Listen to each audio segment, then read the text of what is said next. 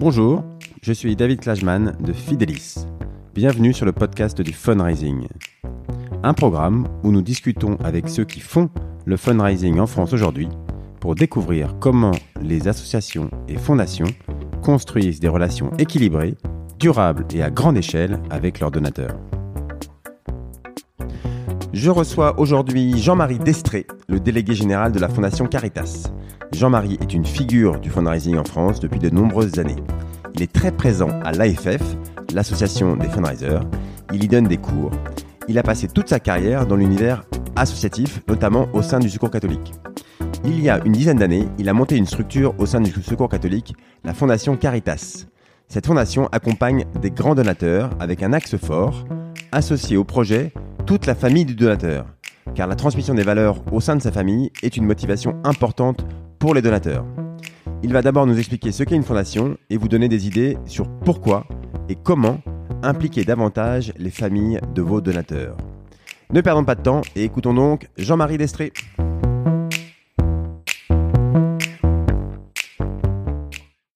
Je reçois aujourd'hui Jean-Marie Destré, le délégué général de la Fondation Caritas.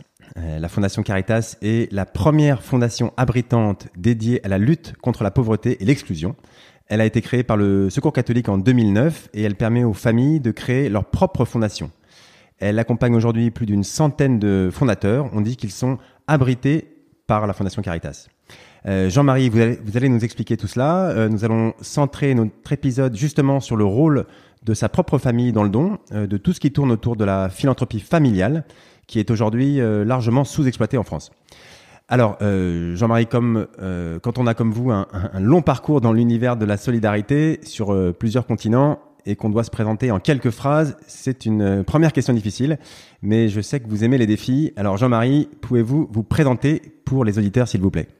Bonjour David, merci de, l'invitation. Bonjour à, à tous les auditeurs de ce beau podcast. Me présenter, j'ai 61 ans. Je viens de, je suis un migrant. Je viens de l'autre côté de, la frontière de Belgique, des Ardennes belges. Euh, mon parcours était euh, essentiellement dans une famille euh, qui était très croyante, très engagée aussi dans une générosité de proximité qui m'a toujours marqué. J'ai fait des études littéraires à l'université de Louvain je me suis énormément ennuyé pendant mes études. C'était, j'ai pas choisi la bonne filière, mais j'ai eu la chance d'être dans des colloques euh, qui étaient liés à des animations sur le campus et notamment le, les magasins du monde Oxfam. C'était les prémices du commerce solidaire. Et pendant quasiment mes quatre années de fac, j'ai fait euh, du commerce solidaire, des manifestations euh, pour le Nicaragua, contre la violation des droits de l'homme au Chili ou en Argentine à l'époque. C'était en quelle année ça C'était à la fin des années 70, début des années 80. D'accord, d'accord. Voilà. Donc c'était un voilà un parcours euh, assez militant. J'ai quand même réussi euh, à obtenir ah bah, mon diplôme. diplôme. C'était l'engagement avec mes parents. Mais là, j'ai fait euh, une objection de conscience parce que on, on devait faire encore son service militaire à l'époque et c'était inconcevable pour moi de faire un service militaire. Et donc, je suis à la place de huit mois de service militaire, je suis parti deux ans sur le terrain comme volontaire et je suis allé dans un programme d'éducation populaire en Bolivie. Et c'est ce, je crois que c'est ce, ces deux années de coopération qui ont fait un peu basculer mon engagement, qui est devenu euh, total après dans, dans, les, dans les métiers de l'humanitaire. Et en Bolivie notamment, j'ai fondé une première euh, ONG quand j'ai découvert que des enfants vivaient avec leurs parents en prison. Et donc j'ai créé une, ONG pour aider ces enfants et une aide juridique et médicale pour les familles qui étaient en, en prison. Et après ça, je suis revenu à Paris, euh, je suis venu à Paris pour euh, faire un DEA en l'Institut des hautes études de l'Amérique latine. Et puis un jour, j'ai acheté Le Monde, il y avait une petite annonce, le Secours catholique euh, recrute son responsable du département Amérique latine. Et c'est comme ça que je suis rentré euh, par la grande porte dans la belle famille Caritas, dans le métier du, du, de l'humanitaire. Et donc vous avez fait, j'imagine, beaucoup de métiers euh, à l'intérieur de, euh, de, la, de discours catholique. Donc euh, vous n'avez pas fait que du fundraising, mais est-ce qu'assez vite vous êtes dirigé vers le fundraising? Alors en fait, j'ai pendant une longue période, pendant une dizaine d'années, j'étais responsable des programmes d'urgence internationale. Donc j'étais sur les quatre continents, sur les lieux de crise, les crises majeures, le génocide de Rwanda, la guerre en Bosnie. Et là, j'étais euh, en supervision de, de programmes humanitaires, mais j'ai vraiment compris le sens de l'argent, le besoin des ressources pour, euh, pour les causes, parce que si vous avez 100 euh, 000 dollars de plus ou de moins dans un programme, ça fait autant de, de vies sauvées. Et un peu par hasard, début 2003, alors que j'avais posé mes valises, que j'étais plutôt dans un travail dans les ressources humaines au sein du Secours catholique, on m'a proposé de prendre la direction du développement des ressources financières. Le Secours catholique passait dans une période un peu difficile à l'époque. Il s'agissait de remanager, de motiver une équipe qui était auparavant inclue dans la direction de la communication. Et là, on a séparé les deux entités et on a créé euh, la direction de développement des ressources financières. J'y connaissais rien. J'avais une conviction forte que l'argent était nécessaire pour les missions et je me suis rapproché, je me suis appuyé d'abord sur mes équipes et puis je me suis aussi euh, beaucoup euh, approché de l'Association française des fundraisers. Ah d'accord, bah ça on, on, on, en parlera à, tout à l'heure sur le comment est-ce qu'on continue à apprendre, etc. Et effectivement, euh, euh, vous avez été, vous êtes toujours un pilier de l'association française des, des fundraisers et vous avez beaucoup euh, participé au développement de, de l'association. Euh, alors après sur la fondation Caritas, est-ce que vous pouvez nous Pareil, je sais que ça a été assez, voilà, il s'est passé plein de choses, mais comment, ça, depuis quand elle existe? Comment s'est passé le début de l'aventure? Racontez-nous ça. En fait, euh, pendant sept ans, j'ai été directeur du développement des ressources financières du SCO catholique, donc il fallait chaque année trouver à peu près 60 millions d'euros de dons, une trentaine de millions de legs à l'époque, donc c'était important. Mais au bout de, de sept ans, j'étais, je me disais, mais il doit y avoir d'autres, d'autres manières plus incarnées, plus personnalisées de lever des fonds. Et un jour, j'ai déjeuné avec un industriel euh, que tout le monde connaît, un des patrons des brioches Pasquier, et en discutant avec lui, il m'a fait comprendre que, voilà, que, que des personnes pouvaient avoir envie d'un outil dédié, qu'elles étaient capables de faire un beau chèque, mais qu'elles n'avaient pas envie nécessairement de faire ce chèque euh, par délégation totale à une association, mais qu'elles avaient envie, à un moment donné, de s'impliquer personnellement, d'impliquer leur famille et autres. Et ça, ça m'a vraiment donné l'idée de, de la Fondation Abritante, et d'être euh, un, un, réceptacle pour toute une série d'initiatives qui dédiées à la lutte contre la pauvreté et l'exclusion, parce que c'est notre c'est notre objet social, mais d'être capable de faire du sur-mesure et d'accompagner chaque, chaque projet, chaque individu, chaque famille. Et c'est pour cela qu'en 2009, donc, j'ai proposé à la direction, au conseil d'administration de la fondation, de, du Secours catholique de créer la Fondation Caritas et elle a été créée maintenant il y a 11 ans. D'accord. Alors, ça a dû être un, un, moment euh, exaltant, non? C'est, Ça fait vraiment. Enfin, c'est une aventure entrepreneuriale euh, quelque part cette fondation Caritas. Vous avez eu l'idée euh, qui n'était pas évidente. Alors peut-être maintenant ça paraît évident, mais euh, à l'époque ça, ça, ça, ça, coulait pas de source, ça, ça existait pas en tout cas cette forme-là. Vous allez nous, nous dire ça après. Et vous avez trouvé des partenaires. Bon, Louis-Marie Pasquier qui, qui, qui vous a aidé aussi à peut-être accoucher l'idée, mais souvent comme dans les tout projet entrepreneurial et à un moment vous avez fait le grand saut. Euh, est-ce que c'est bien comme ça que vous l'avez vécu?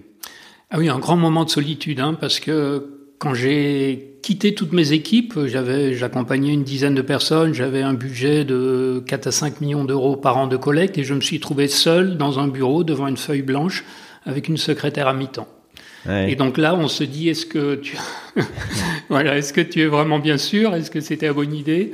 Mais heureusement et assez rapidement, les, les premiers contacts se sont établis. Louis-Marie a, fait, a créé sa fondation, mais trois ans plus tard. Ah bon Donc ah ça, ça a pris du temps de maturation et ça, c'est une des leçons aussi, c'est que il faut respecter la maturation des, des projets des familles. Mais, mais assez rapidement, euh, nous avons eu effectivement cette, euh, voilà, cette dynamique qui s'est enclenchée. Et puis nous avons bénéficié aussi de l'effet de la loi TEPA, qui n'existait pas au moment où nous avons eu l'idée de, de, de créer la fondation mais effectivement, il y a eu une dynamique de collecte de fonds assez forte puisque la loi TEPA permettait aux personnes de flécher leur ISF à l'époque, aujourd'hui leur IFI, à des fondations, ce qui n'était pas possible pour les associations. Et donc ça, ça a donné un, un volet de collecte euh, assez important très rapidement qui nous a permis d'avoir le deuxième pilier de la Fondation Caritas. On accompagne des fondations abritées, mais on est aussi des financeurs de projets d'impact social. D'accord. Et, aujourd'hui, quel est votre rôle précisément dans la, à la fondation? Je suis le délégué général d'une petite équipe de 8 salariés. D'accord. Euh, super. Alors, euh, on, on, va euh, rentrer plus concrètement dans, dans, le sujet de cette philanthropie euh, familiale. Alors, on, on dit souvent qu'une partie de notre travail, de notre travail de fundraiser, c'est euh, de faire que les donateurs ne voient pas leurs dons comme une simple transaction financière, mais plutôt comme un investissement. Ils investissent dans l'avenir, dans leur propre avenir ou celui de leur enfant. De cette façon de penser permet de débloquer des, des verrous dans l'esprit des donateurs. Alors, évidemment, quelle meilleure façon pour cela de, que d'associer la famille du donateur, ses enfants, ses petits-enfants, dès la construction de son projet de don? Euh, donc on va parler, euh, vous allez nous raconter tout ça, et on va essayer de comprendre ce que c'est la, philanthropie familiale, pourquoi un donateur peut avoir envie d'associer sa famille, euh, de quel donateur il s'agit et de quel accompagnement ils ont besoin? Alors Jean-Marie, d'abord, est-ce que vous pouvez commencer tout simplement par nous définir ce qu'est la philanthropie familiale alors, je ne sais pas s'il existe une, vraie définition de la philanthropie familiale, mais euh, l'acte de donner est souvent individuel. Dans un certain nombre de couples, cette décision peut être prise en couple. Mais il est beaucoup plus rare d'impliquer l'ensemble de la famille dans, dans, cette décision. Et donc, euh, un projet euh, philanthropique familial va, a souvent une personne à l'initiative, voilà, il y a, le fondateur qui prend l'initiative, il en parle autour de lui. Dans certains cas, il, y a, il va embarquer assez rapidement euh, les autres membres de sa famille. Dans d'autres cas, ça peut être une certaine traversée du désert. Il faut, il faut du temps. Mais je crois que le, le temps long est nécessairement une donnée de la philanthropie. Il y, a, il y a, un très beau, il y a une philosophe que nous avions accueilli à un des cercles Caritas qui nous aide à, à réfléchir. Et euh, c'est Nathalie Sartoulajus qui a fait un petit bouquin que je vous recommande qui s'appelle Transmettre. Et euh, c'est une femme du Sud-Ouest et elle prenait euh, l'image du rugby. Et dans, dans, le rugby, effectivement, euh, pour transmettre, il faut être devant. Il faut courir devant et on ne peut passer. Moi je, moi, je suis du ballon rond, mais dans la culture du ballon ovale, on, passe en arrière. En Belgique, il n'y a pas beaucoup de rugby. Voilà, il n'y a pas de rugby en Belgique. Peut-être pas beaucoup. Un peu de hockey. Et euh, voilà, transmettre en arrière. Et c'est un peu ça, c'est-à-dire qu'un fondateur, euh, effectivement, a une intuition, il a des moyens financiers et il se dit, voilà, j'ai, en général, j'ai donné ce qu'il faut à ma famille. Mes enfants sont à l'abri du besoin et je ne les rendrai pas probablement.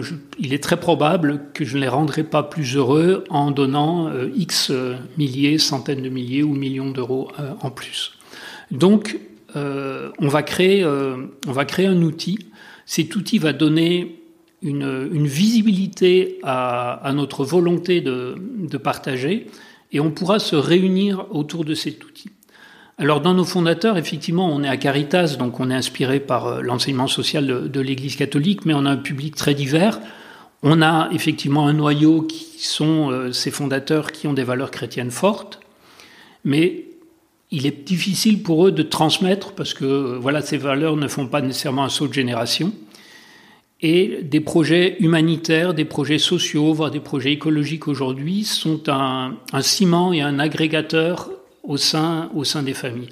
Et donc le fait de créer la fondation permet, pardon, permet de, voilà, de se réunir, de fédérer une famille autour de projets communs, euh, partagés, débattus, et qui sont porteurs à la fois de ce qu'est la famille, de son ADN, et puis d'une vision plus grande qui est de contribuer au, au bien commun. Alors, est-ce que c'est vraiment l'objectif le, le, principal du de donateur C'est, enfin, je comprends tout à fait ce que vous dites et, et, et, je comprends que ça puisse vraiment être euh, donner du sens à, à, la vie de, de, gens qui ont qui ont des sous et puis qui se disent euh, euh bah, autant en faire quelque chose avec. Euh, est-ce que c'est vraiment l'association de la famille, de, de leur famille, c'est vraiment ce qui les motive le plus ou est-ce que c'est bah, de, de, bâtir un projet juste qui a du sens pour leur argent? Enfin, euh, est-ce que vous allez me dire ça, ça dépend des gens En gros, est-ce que dans tous les projets, la famille est, est, est, est là ou pas? Non, non, la, la famille n'est pas là dans tous les projets.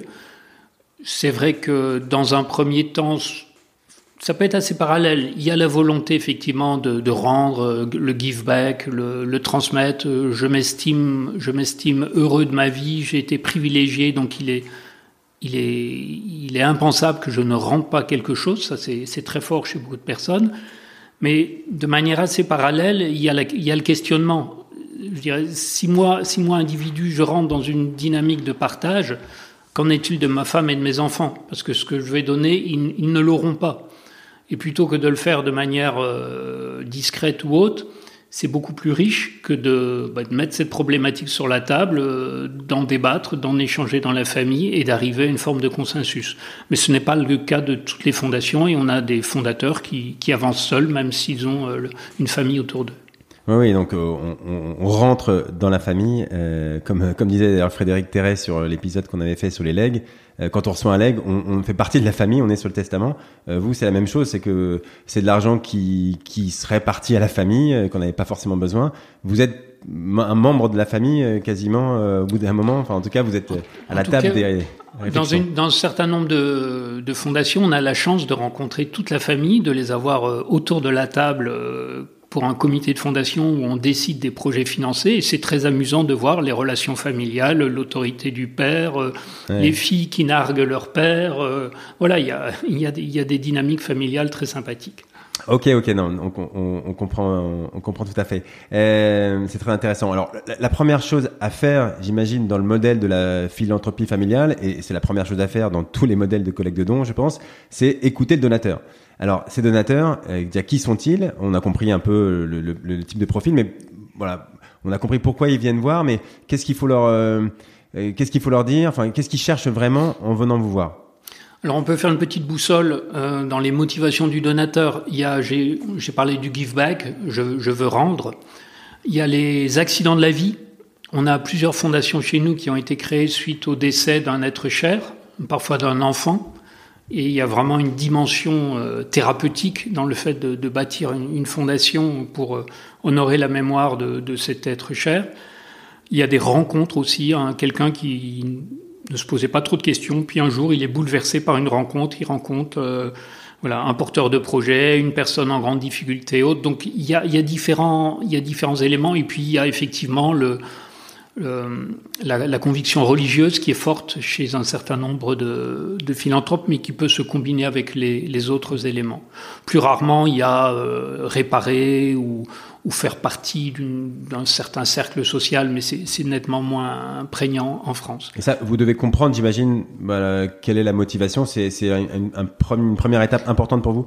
Oui, tout à fait. On, on, rencontre toujours la personne euh, en face à face et on va, on va l'écouter, on va la faire parler. Euh, j'aime poser comme question au fondateur, mais est-ce qu'il y a une figure euh, qui vous a inspiré dans, dans votre vie, euh, voilà, pour, pour la solidarité Et là, très souvent, on va parler d'un grand-père, d'un père, d'une mère, etc. D'accord. D'accord, d'accord. Et est-ce que vous pourriez nous donner un, exemple concret de, de, projet familial que, que vous accompagnez, qu'on puisse mettre des mots et comprendre concrètement ce que peut être un projet? Alors, euh, nous avons une famille dans, en, nous avons une famille en, Rhône-Alpes qui euh, qui a pris le nom de de la d'un enfant d'un enfant décédé dans cette famille. Cette euh, cette fondation familiale du prénom de Franck, elle est construite par un couple assez âgé qui ont aujourd'hui plus plus de 80 ans. Ils ont cinq enfants Or, ces enfants, nous ne les voyons pas dans la fondation. Par contre, nous rencontrons les petits-enfants. Et ça, c'est extrêmement intéressant parce que euh, nous voyons, nous organisons régulièrement chaque année, enfin quand c'était en dehors de la période Covid, des, dîners des, fondateurs familiaux. Et quand on voit ce couple de grands-parents venir à la fondation avec le, leurs petits-enfants, c'est extrêmement fort. Et ils soutiennent euh, essentiellement des projets en faveur de la jeunesse défavorisée, que ce soit euh, en France, où ils peuvent euh, soutenir des projets du secours catholique, des apprentis d'Auteuil ou autres, mais aussi ils sont très ouverts et ils peuvent soutenir, je sais qu'ils ont soutenu des, des, des, projets en Géorgie pour des, pour des enfants de la rue, etc. Alors comment ça se passe? C'est vous qui trouvez les projets ou c'est eux qui viennent en disant bah, moi j'ai, j'ai, j'ai une sensibilité particulière pour la Géorgie parce que si, parce que ça? Ou comment ça se passe concrètement une fois qu'il il est convaincu par le projet euh, comment on... Alors on a vraiment les deux cas de figure. On a des fondations qui... Euh, qui nous disent, qui nous apportent une thématique et qui nous disent, euh, voilà, trouvez-nous, proposez-nous des projets dans le cadre de cette thématique. Et là, on a un formidable sourcing par le réseau Caritas, mais aussi par les autres fondations abritées par la Fondation Caritas, la centaine de fondations que nous abritons, nous abritons, qui nous font découvrir des projets que nous ne connaîtrions pas autrement. Donc ça, c'est c'est, c'est une dynamique. Une autre dynamique que l'on voit dans certaines fondations familiales, c'est que la fondation familiale crée une poche financière, par exemple 20% de la dotation, qu'il confie justement très souvent aux, petits-enfants, donc aux jeunes, et qui leur disent, voilà, nous, notre thématique, elle est plutôt assez traditionnelle dans tel et tel sens, mais vous, dans vos, dans vos milieux d'étudiants et autres, si vous trouvez des, des projets qui vous inspirent et euh, qui répondent bien sûr à la lutte contre la pauvreté et l'exclusion, euh, proposez-les nous et on les, on, les, on les soutiendra. Donc voilà, il y a vraiment des, des capacités de sourcing de projets à différents niveaux. D'accord. Et après, votre rôle, c'est euh, donc euh, vous, vous, vous, vous, êtes la partie administrative, vous êtes euh, garant pour le trésor public, que les, les, les, sous sont bien investis dans des projets sociaux, c'est ça? Tout à fait. Ce que je dis toujours aux donateurs, une fois que vous avez donné votre argent, c'est plus votre argent, parce que c'est une créance sur le trésor public. Mmh. Vous avez eu 75 ou 66 de déduction fiscale. Donc cet argent, nous, nous sommes comptables et redevables de cet argent. Donc on va s'assurer que les projets qui sont financés rentrent bien dans le cadre euh, du mécénat, sont éligibles au type du mécénat.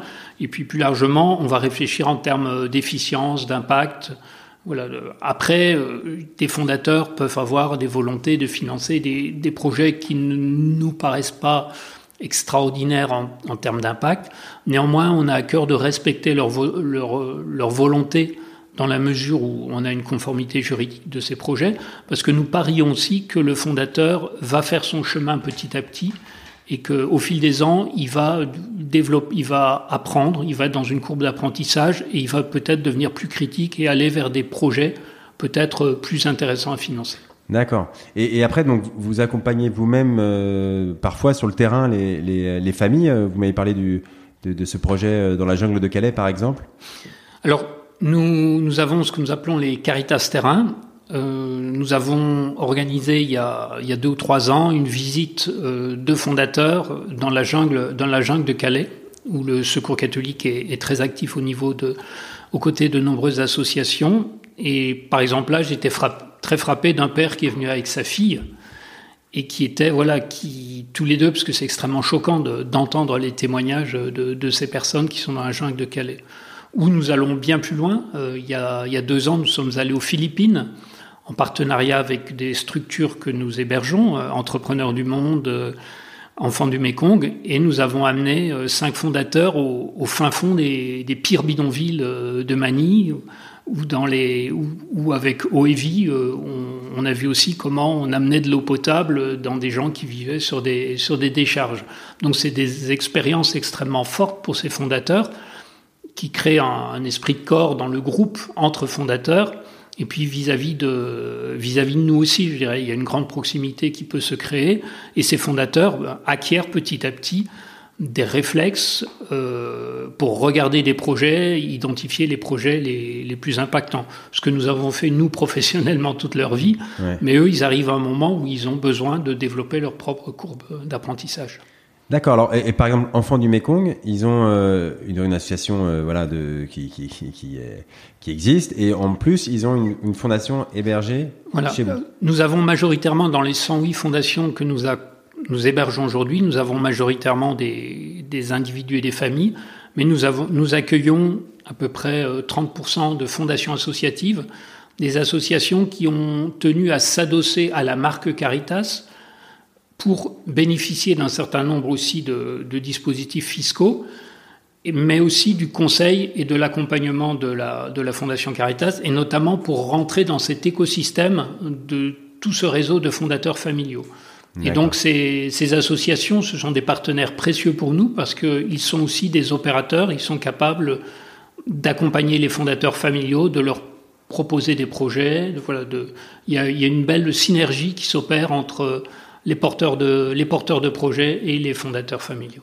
D'accord, d'accord. Bon, on, va y revenir tout à l'heure sur comment est-ce qu'une association peut euh, euh, travailler vous solliciter. Euh, alors, juste sur l'historique, il y a d'autres fondations qui, aident les donateurs sur ce type de projet. La Fondation de France, qui est peut-être la, plus connue, mais il y a aussi bien sûr l'Institut de France ou la Fondation d'Auteuil, et il y en a d'autres.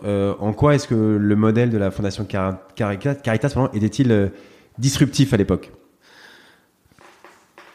Alors on a, quand on a bâti notre, notre modèle de manière très intuitive et sans, sans grande étude de marché, c'était, j'avais un peu ma casquette de fundraiser à l'époque.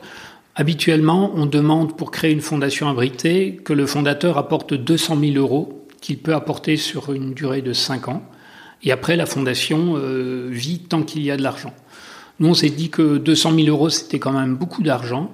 Et donc, on a, on a mis la barre un peu plus bas. On s'est dit, on va demander à nos fondateurs de s'engager sur des durées plus courtes, de 3 ans, renouvelables, s'ils le veulent ou pas. Donc, c'est vraiment, ce sont des contrats à durée déterminée de 3 ans. Et dans ces 3 ans, ils s'engagent à apporter un minimum de 60 000 euros. Donc 20 000 euros par an. Voilà, ou 60 000 euros d'une fois. voilà. Et ce qui est très intéressant, c'est que quelque part, ça a permis à des gens qui de faire, c'est une sorte de pépinière d'incubation, des gens qui ne se seraient pas vus euh, faire un chèque, s'engager sur 200 000 euros, se disent bon, mais euh, voilà, 20 000 euros par an, je peux le faire. Et dans les faits, quand on regarde la courbe de la grande majorité des fondations, elles apportent les 200 000 euros sur, euh, sur 5 ans, pour, pour beaucoup d'entre elles. Ouais. Mais psychologiquement, c'était une, euh, voilà, c'était une barre euh, un peu moins haute. Et le deuxième élément de disruption, c'est qu'on a créé un système euh, totalement open source. C'est-à-dire que beaucoup de fondations opératrices, les apprentis d'Auteuil, les petits frères des pauvres, qui sont aussi des, fondations abritantes, vont demander à leurs fondateurs de privilégier leur propre projet. Nous, on s'est dit, la cause prime sur la structure. Et donc on ne demande pas aux fondateurs de financer des projets Caritas. On les laisse, il n'y a aucune obligation, aucun pourcentage à financer des projets Caritas. Simplement, il y a juste une incitation en termes de, frais qui ne sont pas prélevés sur ce type de, projet. D'accord, d'accord. Et, euh, j'ai une autre question justement sur ce, pour revenir à la notion de familial. Euh, est-ce que vous avez euh, vous leur donnez, vous, leur donnez des conseils ou leur, euh, comme, sur comment impliquer leur famille? Est-ce que euh, c'est plutôt eux qui font leur chemin et qui ont déjà en tête d'impliquer leur famille, ou est-ce que vous avez une, un guide bien structuré de dire voilà, je vous conseille de faire une réunion toutes les deux semaines, tous les tous les mois, tous les ans, et d'impliquer euh, et de faire des reporting comme ci comme ça, voilà. Comment est-ce que vous les aidez? C'est c'est beaucoup dans le l'échange et le dialogue. C'est beaucoup dans l'échange et le dialogue. On leur conseille souvent de profiter, par exemple, des, fêtes, euh, lorsque bon, les familles aujourd'hui sont très éclatées. C'est rare de se retrouver. On va se retrouver probablement à Noël et puis pendant l'été. Mm. Donc on leur, on leur suggère de profiter de ces moments de, vacances ou de fêtes pour parler de la fondation, pour échanger sur les projets que l'on pourrait euh, soutenir. Et puis après, dans le, dans le reste de l'année, en général, il y a un enfant qui est plus impliqué avec euh, pour le compte de ses frères et sœurs avec ses parents et on va, on va avec euh, cet appui gérer un peu au fil de l'eau. Mais la, réunion familiale, elle est toujours compliquée. Et donc, elle va se faire euh, une fois ou deux fois par an maximum. Ouais, d'accord. ok, c'était intéressant tout à l'heure. Effectivement, les enfants, ceux qui ont peut-être 40, 50 ans, eux, ils sont moins présents parce que plus actifs et qui ont moins le temps. Et, ce saut générationnel, il est, il, oui, est, il est vraiment, il est vraiment très intéressant. Ouais. Euh, donc voilà, c'est en gros les, grands-parents euh, qui ont 70, 80, avec les petits-enfants qui ont 20, euh, 25 et qui eux. Après, on a des fondateurs de 50 ans avec des gamins de 14, de 14 ans. Mais... et puis, enfin, les sauts générationnels amènent aussi des préoccupations différentes. Et on est dans des jeunes générations aujourd'hui pour qui l'écologie, hmm. la justice sociale sont extrêmement fortes. Et donc ça, c'est des préoccupations qui remontent. Et on a à trouver des, projets aussi qui, qui rentrent dans ce champ-là et qui n'était pas a priori dans les projets qu'aurait choisi le, fondateur. D'accord, d'accord. Euh, alors, alors euh, c'est très intéressant. On, va parler un peu de l'avenir, euh, celui de la, fondation et en même temps plus généralement celui de la, générosité en France. Euh, la fondation a eu un développement impressionnant dans les dernières années. Euh, quelle est la suite que vous voulez lui donner? On a bien compris que le niveau de proximité que vous avez avec les familles que vous accompagnez, du coup, j'imagine qu'il y a une vraie question sur le, le nombre de projets que vous pouvez accompagner tout en maintenant cette proximité qui a fait votre succès. Quelle est votre stratégie de développement pour les prochaines années? C'est une belle question que me pose régulièrement mon conseil d'administration et ma présidente. Euh, on pense que on doit, on a une obligation morale de continuer à nous développer parce que, au vu des, je dirais, de la crise sociale, des besoins sociaux qui explosent. Donc aujourd'hui, nos fondations abritées financent à peu près 8 millions d'euros de, de projets par an. On voudrait arriver à, à 12 ou 15 millions d'euros de financés par, par des fondations. Par contre, effectivement, on ne souhaite pas euh, démultiplier les petites fondations parce que ça, ça consomme beaucoup de temps, beaucoup d'énergie. On a ce qu'on appelle en, dans notre jargon le caring caritas, donc cette attention que nous portons aux fondateurs. Et notre politique de recrutement aujourd'hui est plutôt de trouver des fondateurs capables d'apporter 100 ou 200 000 euros par an de, de financement de projet, alors qu'une plus grande partie va apporter 30 ou 50 000 euros de, de financement de projet par an. Donc voilà, on est dans, dans, dans, ces stratégies de développement. On travaille euh, de manière euh, très étroite avec euh, les family office, avec les, gestionnaires, les gestionnaires de patrimoine, les réseaux des, les réseaux des, des grandes banques. Oui, ça, j'imagine qu'au début, on démarre avec son réseau proche. Euh, qui a permis de trouver les premiers donateurs à accompagner. Ensuite, il y a le bouche à oreille. Et ensuite, il faut trouver d'autres canaux pour assurer le développement. Et donc, euh, c'est là vous dites les, les gestionnaires de patrimoine. Euh, voilà, il faut maintenant se faire connaître auprès d'eux. Voilà. Alors on est, comme on a un petit monde de fondations abritantes, je pense qu'on est déjà, on est déjà, on est déjà identifié. Donc il y a un travail effectivement euh, avec ces personnes. On travaille aussi avec nos propres fondateurs pour en faire des ambassadeurs parce que personne ne peut mieux témoigner de la joie de donner et de la joie d'impliquer sa famille qu'un fondateur. Donc, donc voilà, on, on, travaille aussi avec euh, ses fondateurs. Et puis on a un travail de, communication, de référencement. Notre site internet est un outil aussi très, très utile pour, euh, pour générer des contacts. D'accord. Et, alors plus globalement, euh, et même au-delà de la Fondation Caritas, comment est-ce que vous voyez le développement de cette euh, générosité familiale dans les prochaines années? Est-ce qu'il y a un potentiel important de développement pour vous? Est-ce que le, le modèle du give back à la française dont vous avez parlé tout à l'heure peut passer par ce type de, de philanthropie qui est très axé sur la famille? Écoutez, on est dans un modèle euh, d'une société où les deux extrêmes, euh, je dirais, se développent de plus en plus. Les plus pauvres d'un côté, mais les, plus aisés de l'autre. Et euh, on a aujourd'hui, on est avec des générations qui prennent leur retraite, qui vendent leurs entreprises. Et bon, la crise a euh, sociale a peut-être bousculé un peu, mais pas tant que ça, je pense. Et on a des niveaux de valorisation dans les sessions d'entreprise et autres qui sont importants. Et donc, quelqu'un qui vend son entreprise aujourd'hui, ça commence à rentrer dans les mœurs qu'il est normal de d'en affecter 5 ou 10 à un projet philanthropique. Donc ça, c'est une, première piste. Euh, deuxièmement, euh, nous héritons tous à un moment donné dans, notre vie, euh, pas grand-chose ou, ou, beaucoup, avec la valorisation très forte de l'immobilier aussi, nous avons nous avons des personnes qui héritent parfois pas, pas en lien direct et donc qui sont fortement taxées et à ce moment-là, ces personnes sont d'accord de faire un, un, don sur succession. Ouais. Donc on peut trouver facilement quelques centaines de milliers d'euros qui proviennent euh, d'un bien immobilier autre qui, qui, qui, est, qui est cédé et avec lequel on peut créer une fondation.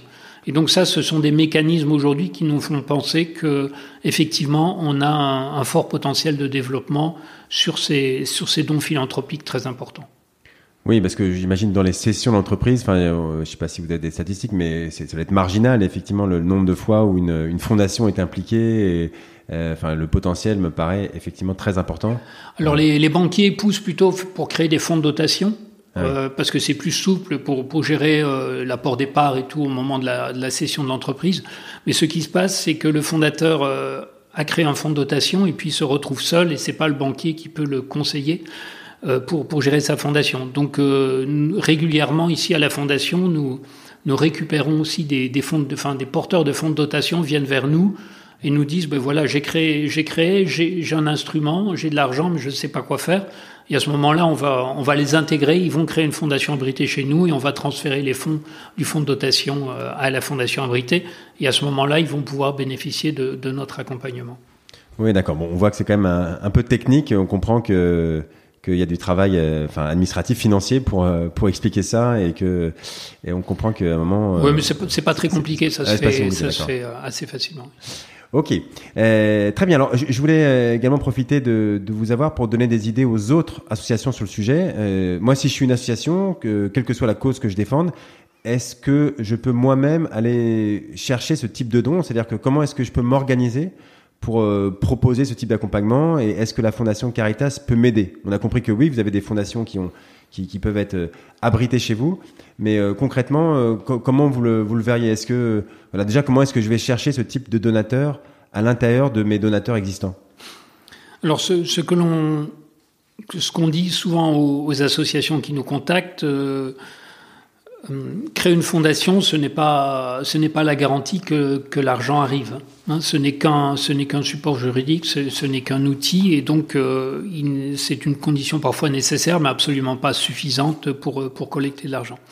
Notre expérience par rapport à un certain nombre d'associations, c'est que ces associations avaient des, des gens proches d'elles, parfois des gens dans leur gouvernance ou des, des gens en tout cas sympathisants, mais qui n'étaient pas à l'aise de donner des sommes importantes et d'être repérés comme donnant des sommes importantes à cette association.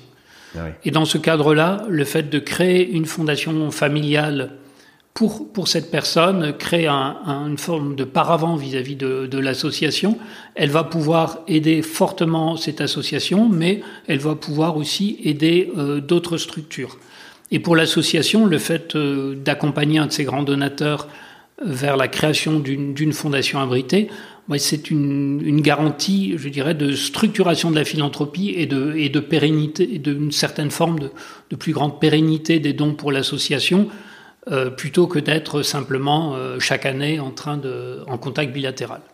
D'accord, oui, c'est vrai qu'il faut vous utiliser euh, pour euh, bah, justement porter ce message, expliquer comment on répartit dans le temps. Vous avez beaucoup insisté tout à l'heure sur le, la notion de, de, maturation du projet. On, on, donne pas un don tout de suite. Il faut. Non, non on est toujours dans du temps moyen, dans du temps long. C'est c'est vraiment une chose de, de fondamental. Voilà, tout ce discours, il n'est pas évident à porter parce qu'on n'a pas l'expérience que vous avez évidemment pour l'accompagnement de ce type de de donateurs, de familles.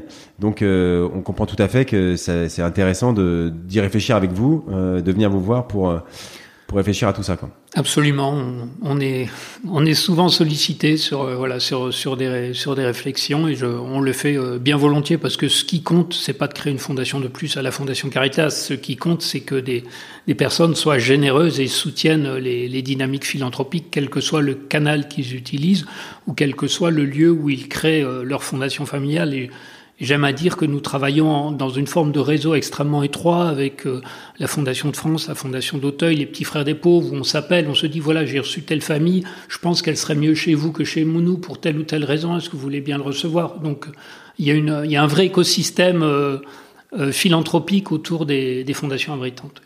Ah oui, et puis voilà, on, sait que Enfin, euh, c'est aussi un service qu'on rend, euh, enfin que vous rendez aux donateurs de, de, de faire un don utile, de, de l'accompagner, de, faire le meilleur don possible, de, trouver le projet qui, qui l'enthousiasme le plus euh, euh pour dépenser son argent. Donc, enfin voilà, c'est, on comprend tout à fait que c'est une réelle valeur de venir vous voir et peut-être qu'il avait même pas pensé à impliquer sa famille et que ça va le donateur tout de suite il va enfin le projet prend beaucoup plus de sens comme ça et, euh, et, qui mieux que vous pour lui expliquer tout ça quoi donc euh, ça et puis pour certains fondateurs c'est qu'ils ont terminé leur première vie professionnelle et c'est quasiment une deuxième vie professionnelle qui, qui, démarre autour de autour de la fondation et qui qui les aide à structurer leur journée à avoir des projets à, à refaire du réseau et c'est c'est très c'est très sympathique de voir cette, dynamique. Qui, ah ouais, oui, Bill Gates a l'air très heureux euh, dans sa nouvelle vie et c'est pas le seul. Voilà, il y a plein de Bill Gates. Euh, non, non, mais, mais, ce qu'il faut dire en France, c'est qu'on n'a pas. on, pourrait référer à Bill Gates, mais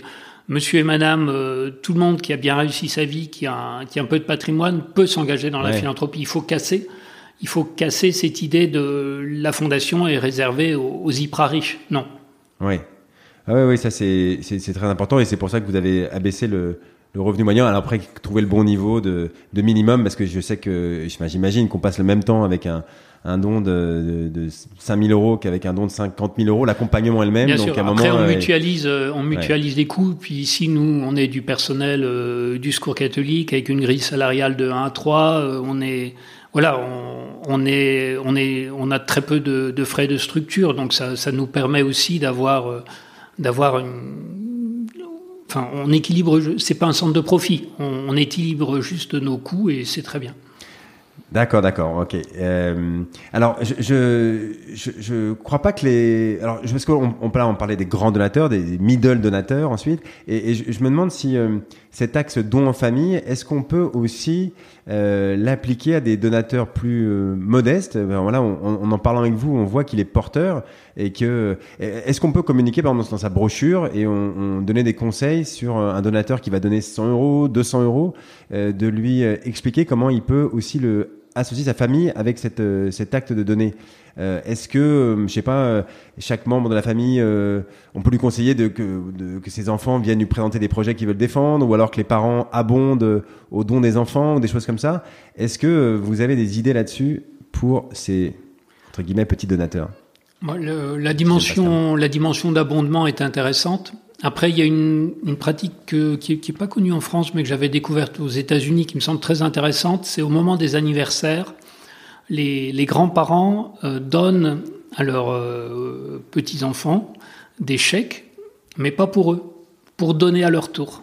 Et ça, je trouve ça assez extraordinaire. Donc, euh, je te donne 50 ou 100 euros, mais ces 100 euros, c'est pas pour toi. Tu, te choisis, tu te choisis une association qui te parle et tu, leur donneras cet argent. Et ça, je trouve ça extrêmement fort. Je ne l'ai jamais vu développer en France. Il y a, une bonne initiative qui est l'école de la, de la philanthropie, hein, qui qui avait été initié par les fondations de Rothschild et qui est soutenu maintenant assez largement par la Fondation de France. Euh, mais je pense qu'effectivement, il faut trouver des, mécanismes où euh, les, enfants peuvent euh, s'engager très jeunes dans, dans le, d'abord dans le bénévolat. Hein, la, première forme de philanthropie, c'est donner de, son temps. Et puis effectivement, quand il y a des capacités financières, de, pouvoir donner un peu plus. Oui, oui, ça me paraît très intéressant. J'imagine mes enfants. Ils prendraient pas ça très bien dans la première minute, mais après, je suis sûr que ça leur apporterait beaucoup. Et, ils s'en souviennent, ils se souviendraient certainement mieux de ce cadeau que peut-être d'un cadeau d'une année précédente. Un jeu Switch de plus, oui, ça, certainement. Non, non, c'est c'est une, une très bonne idée, c'est simple en plus, et je pense que ça peut parler à, à beaucoup de, de donateurs. Et, ok, alors euh, Jean-Marie, on, arrive euh, doucement au, au, terme de, la, de notre discussion. J'aimerais euh, aussi profiter de vous avoir pour, pour euh, parler d'une question sur le leadership dans les associations. Euh, est-ce que, euh, à votre avis, le, succès de la Fondation Caritas, elle tient au fait que c'était un, un, fundraiser comme vous qui la dirigeait?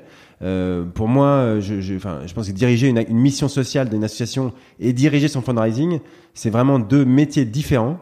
Euh, il y en a un qui est sur le, rationnel et sur la construction lente, et l'autre qui est sur l'émotionnel et sur la communication. En fait, c'est dur. Euh, je vais pas dire que c'est impossible, mais c'est très dur de faire les deux en même temps euh, efficacement. Et, et, je crois que peu d'organisations ont à leur tête un ancien fundraiser justement. Est-ce que euh, vous ressentez également ce, ce, déficit de connaissance du métier de fundraiser à la tête de nos associations en France? Alors le, le, succès de Caritas, je pense que c'est avant tout dû à la marque, hein, la marque Caritas qui est extrêmement forte, qui est extrêmement rassurante. On a eu un très bon timing en démarrant en 2009, euh, juste après la crise de, financière de 2008-2009, qui a, qui a interrogé beaucoup de personnes aussi qui avaient vu des patrimoines partir en fumée à la bourse sur le, le sens de leur argent. Je pense que le, le timing était important. Et après, quand on a démarré la fondation, j'ai eu une grande chance, c'est qu'on puisse la faire en codirection. Et c'était très intéressant parce que j'ai co-dirigé pendant plusieurs années euh, la fondation avec Pierre Levenet, qui était l'ancien secrétaire général du Secours catholique, qui est un, un homme qui avait une expérience euh, de travail social en France pendant, euh, pendant toute sa carrière aussi, et qui avait, euh, qui avait une, je dirais, une forte légitimité par rapport au Secours catholique. Et moi, en tant que fundraiser, je venais avec mon expérience d'urgence. J'avais un background d'urgentiste et puis un background de fundraiser. Et à nous deux, je pense, on a pu, euh, souvent il appuyait sur le frein pendant que moi j'appuyais sur l'accélérateur, mais quelque part, ensemble, on a, on a vraiment pu euh, développer cette fondation. Il est parti à la retraite depuis deux ans, donc maintenant je suis seul à, à diriger la fondation, mais je pense que voilà le, le succès de le succès de la fondation, c'est la marque, c'est l'offre euh, un peu disruptive, et c'est probablement la capacité, mais que toute l'équipe de la Fondation a aujourd'hui, euh, toutes les personnes de la Fondation euh, incarnent vraiment un engagement dans le, dans le social, dans le champ du handicap, dans le, dans le champ des, des grandes exclusions. Et les fondateurs qui viennent ici à la Fondation Caritas sont souvent frappés voilà, de, de cette proximité humaine et de cette compétence. D'accord, d'accord. Euh, ok, super. Alors, euh, et une, dernière question euh, que j'aime bien aussi poser effectivement à la fin, c'est comment est-ce que vous continuez à progresser dans votre métier de fundraiser aujourd'hui? J'ai une belle expérience de, formation avec l'AFF. Ça fait une dizaine d'années que je forme, notamment dans les stratégies LEG, qui, voilà, qui, qui est un sujet qui me passionne. Après, j'ai eu la chance de participer à un certain nombre de conseils d'administration au démarrage de la fondation de l'entreprise Chanel. Ils m'ont fait la confiance de, m'appeler pour être pendant cinq ans au conseil d'administration ou euh, au conseil d'administration du fonds de dotation FITrust sur euh, l'impact social. Donc ça, c'est des lieux où on peut se nourrir. Je suis un gros lecteur en termes de quotidien. Tous les jours, je parcours euh, les échos et le monde. Et puis le week-end, je lis le Figaro pour avoir un autre, un autre angle d'attaque. Voilà. Et puis je pense qu'il faut créer, il faut être, euh, il faut être capable de, je pense aussi de, de se lancer à l'eau, parfois de, de, faire des choses un petit peu plus euh, folles. Et je vous encourage à aller sur la chaîne YouTube de la Fondation Caritas France voir une série de petits sujets qui s'appelle Caritas Inspiring Talks, une espèce de TEDx que nous avons fait euh, pendant avec l'accompagnement de Corinne Touvenin pour les dix ans de la fondation. Donc voilà, ce qui me nourrit mon carburant, c'est un peu tout ça. C'est la formation, c'est le, c'est de pouvoir créer des, choses nouvelles, c'est de participer à des réflexions, à des conseils d'administration. C'est un peu tout ça, je pense, qui est mon, carburant.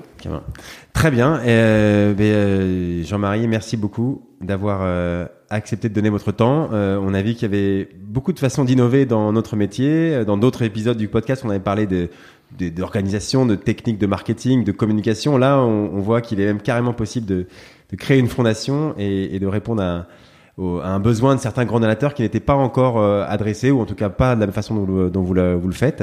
Euh, bah, bref, c'est impressionnant et ça donnera, j'espère, beaucoup d'idées euh, et d'énergie pour faire avancer. Ce qui compte le plus, c'est bien sûr la cause que vous défendez. Euh, tous et à tous ceux qui écoutent. Mais donc pour tout cela, merci euh, beaucoup Jean-Marie. Merci David et merci à tous.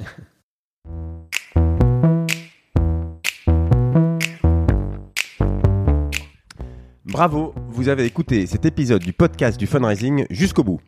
Merci de le partager avec deux amis autour de vous, d'inscrire de force tous vos collègues sur leur smartphone et de mettre une note 5 étoiles avec un gentil commentaire pour aider à faire connaître ce podcast. Si vous souhaitez être au courant des nouveaux épisodes, inscrivez simplement votre email sur le site fidelis-cc.fr slash podcast. Fidelis, F-I-D-E-L-I-S. Et si vous voulez augmenter le fundraising de votre association, euh, obtenir des prélèvements automatiques, des legs, des dons, vous pouvez aller sur la page contact du site. Nous adorons aider les associations et fondations à trouver des ressources durables afin de soutenir leur cause. Je suis David Klajman et je vous dis à très bientôt pour un nouvel épisode.